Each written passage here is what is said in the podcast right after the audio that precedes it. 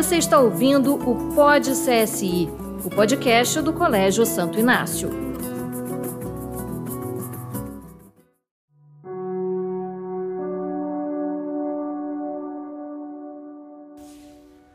Olá, eu sou Paulo Vitor, faço parte da equipe de formação cristã e convido você a participar conosco de mais um momento de oração e reflexão do nosso Pod CSI.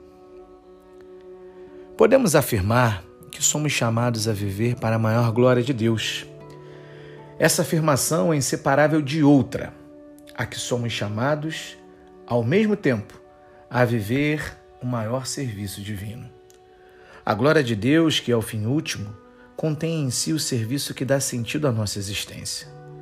A glória de Deus e o serviço ao próximo são, na realidade, um só e único fim. Por isso, nos exercícios espirituais, a ideia de glória é quase sempre associada àquela de serviço aos outros. Este serviço tem algumas características que o distinguem e o especificam. É o serviço maior, total, sem fronteiras. Estar com Jesus para servir.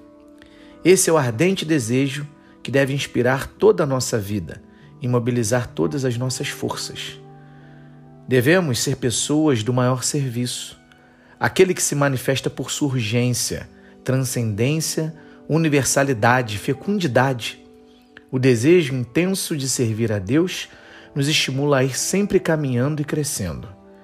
É o serviço próprio de um peregrino que nunca se cansa nem se satisfaz com o que já realizou, mas sempre se reavalia e se interroga buscando o que mais corresponde à divina vontade do seu Senhor. Por ser um serviço a um Deus que é amor, será um serviço amoroso, realizado por amor. O serviço divino é um muito servir, um servir sempre mais, mas na gratuidade de um puro amor. No entanto, esse serviço maior terá de ser descoberto no menor, no pequeno e insignificante. É, é o serviço do cotidiano, como a colaboração na construção do reino. A pessoa que passa pela experiência dos exercícios sente brotar em seu coração o desejo apostólico de corresponder à graça de Deus através do melhor serviço.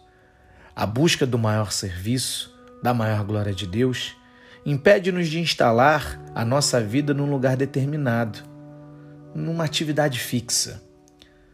Há sempre um perigo de, ao encontrar um serviço, julgar já ter encontrado a vontade de Deus. Mas devemos ter uma atenção contínua, voltada para o que está acontecendo em cada instante. Estar vigilante para verificar se tal atividade continua sendo o melhor serviço ou não. A vocação cristã ao serviço, a vocação ao serviço, é essencialmente dinâmica, aberta, móvel, renovadora em si mesma, justamente porque busca a vontade de Deus, que se manifesta no dinamismo da vida, no meio das múltiplas relações que temos e fazemos. Trabalhar onde há mais necessidade, onde há espera dos frutos, onde as pessoas possam estender a outros o bem realizado. E também participar da atividade dinâmica do Deus trabalhador. Por isso, a espiritualidade do segmento é uma espiritualidade de mudança, que se adapta às circunstâncias e às exigências de cada momento. Tal vivência dinâmica só é possível através da disponibilidade, da abertura e da docilidade ao espírito. A espiritualidade é uma experiência do espírito, que cria no mais íntimo da pessoa uma exigência de novidade, numa atividade de buscar sempre a situação nova, própria de cada momento. Para o seguidor de Jesus, a norma não é realizar o serviço mais seguro, o menos perigoso, o tradicional, nem tampouco mais um novo ou menos um novo, mas sim o que Deus, em cada momento, vai lhe revelando. Espero que essa oração, essa reflexão tenha lhe ajudado. Fique com Deus e até a próxima.